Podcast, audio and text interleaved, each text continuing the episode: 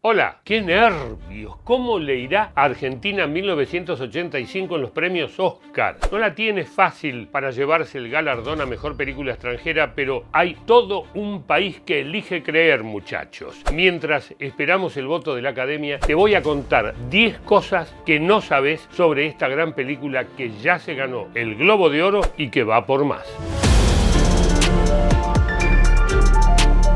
Argentina 1985 está protagonizada por el gran Ricardo Darín, que interpreta a Julio Ostracera, responsable de motorizar el juicio contra las juntas militares. Pero ¿sabías que Darín vio el estreno de la peli junto a Julián Estracera, abogado e hijo del fiscal? Sí, se trata de esa persona que en la ficción es solo un niño. Ahí en la van premier lloré de la felicidad varias veces. No lo voy a creer, la emoción me... No sé, excelente. La película nominada a los Oscars se llama Argentina 1985, pero ¿sabías que durante un tiempo la peli se iba a llamar solo 1985? Resulta que los productores descubrieron que ya existía un film con ese nombre y además en la actualidad no se puede registrar un nombre que solo incluya números. Entonces empezaron a pensar opciones, se manejó la posibilidad de que se llamara Buenos Aires 1985 hasta que finalmente quedó el nombre actual. Y lo que nos pasaba es que quedaba chica la película. La película había una investigación en todo el país. Y ahí surgió la posibilidad de que fuese Argentina 1985. Eso nos daba a favor que sabíamos que la película iba a estar en las listas en los primeros puestos alfabéticamente,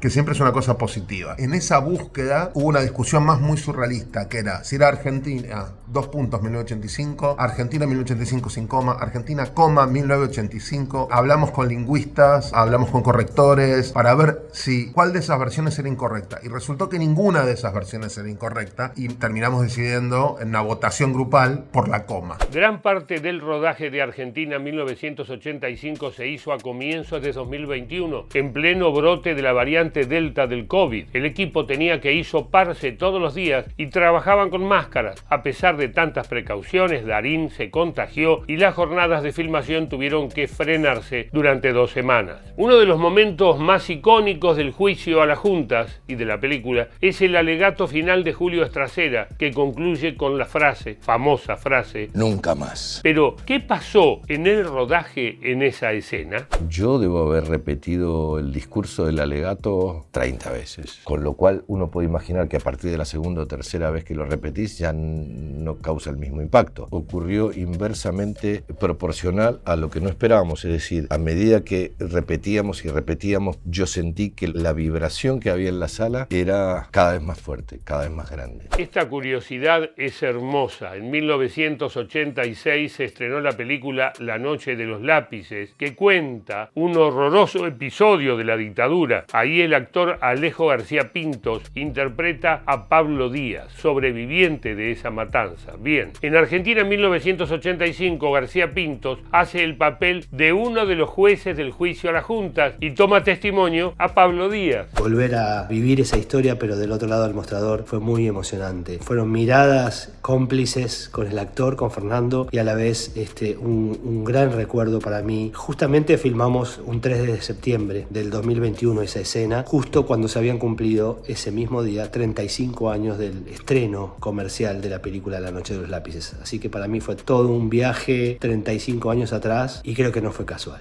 En Argentina en 1985 el fiscal Julio Estracera conforma un equipo de jóvenes colaboradores que lo ayudan a reunir las pruebas necesarias. Uno de esos personajes está interpretado por Leila Bechara, que no es actriz, sino politóloga y youtuber. Ahora Leila está recaudando fondos para poder viajar a la entrega de los premios Oscar. ¿Lo logrará? Con el grupo de fiscales estamos tratando de eh, viajar. Cuando llegó la noticia estaban todos como, che, ya estamos buscando pasajes, dale, vamos, vamos. Vamos a ver qué pasa, porque hay que sacar visa. Esto como mucha burocracia que esperemos que, nada, conseguirlo. Argentina 1985 tiene mucha conexión con el Mundial de Qatar, porque en los dos grandes premios que ganó la peli en estos meses, el Globo de Oro y el Goya, hubo una mención especial a quién? Sí, a Leo Messi. Agradecer a Leo Messi que nos hizo muy feliz a todos los argentinos.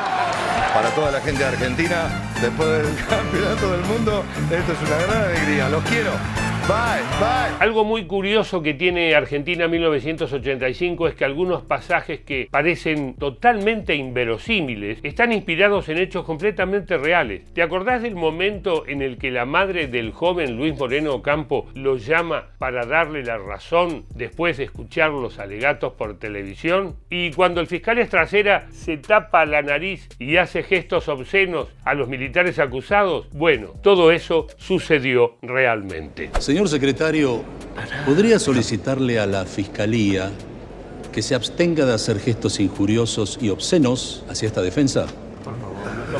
Una escena crucial en Argentina 1985 es cuando el entonces presidente de la Nación, Raúl Alfonsín, da el visto bueno para que se avance con el juicio a la Junta Militar. Pero nunca vemos en escena a Alfonsín, sino que escuchamos su voz. Es un orgullo para el país. ¿Sabes quién fue la persona que pronunció esas palabras? Me explican que tenía que ser un Alfonsín serio y a la vez cálido, que la escena era en una oficina donde Alfonsín iba a recibir a Estracera y, y lo quería felicitar. Me manda una parte del texto, yo les mando una prueba que tenía que estar en un tono más coloquial. Para mí era todo un desafío porque yo estoy acostumbrado a hacer imitaciones más paródicas. Después en la grabación con Santiago Mitre me iban guiando, me mostraban la escena, cómo era y yo tenía que poner la voz con el texto ahí, algo a lo que no estaba acostumbrado. Grandes profesionales están detrás de esta gran película. Una de ellas es la productora argentina Victoria Alonso. ¿Te suena de algún lado? Es la presidenta ejecutiva de Marvel Studios, de Spider-Man y el multiverso, a poner en cana a los represores de la última dictadura cívico-militar. Una capa total. Yo he marchado con algunos de los, de los hijos de las madres o de las abuelas que no están. Entonces, de un, de un lugar de militancia es como una asignatura pendiente. Y